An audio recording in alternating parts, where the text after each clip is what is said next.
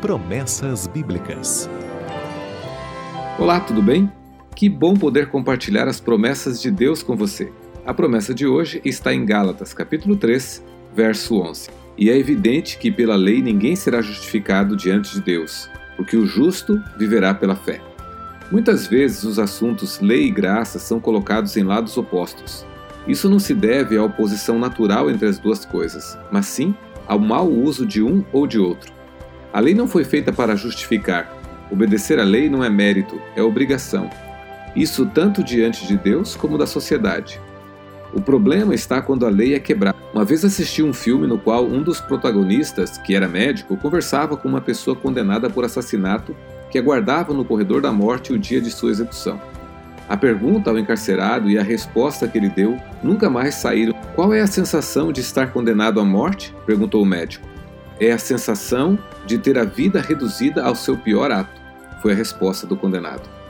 Por pior que fosse o crime cometido, a vida daquele homem não era só de crimes. Ele tinha feito muitas coisas boas. Entre elas, tinha criado o irmão mais novo quando seus pais faleceram, sendo ele um adolescente e o irmão uma criança. Ele tinha sido pai e mãe de um garoto. Foi dedicado, amoroso, abnegado durante anos, mas chegou o fatídico dia em que ele cometeu um crime. A justiça de seu país não fez um balanço entre o que era bom, seus atos de bondade, e o que ele fez de mal. Não. Simplesmente eles julgaram o crime que ele cometeu. É sempre assim. Não importa o que você tenha feito de bom, se cometer um crime, vai ter que responder por ele, pagar por ele. Mesmo que você conseguisse ser obediente à lei de Deus sem cometer um só pecado de hoje em diante, o que pode ser feito com os erros passados? Você resolve eles com fé. Fé que a culpa que você tem, alguém assumiu. Você não precisa pagar. O justo não vive por obedecer à lei, vive pela fé. Aliás, obedecer à lei de coração só é possível pela fé também.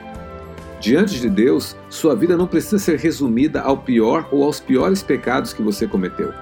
Ela pode ser descrita com a perfeição da vida de Cristo. Que troca maravilhosa! Pecados por virtudes, dívida por recompensa, condenação por salvação, morte por vida. Simples assim. Difícil de acreditar? Por isso está escrito: o justo viverá pela fé. Ele prometeu. Pode confiar.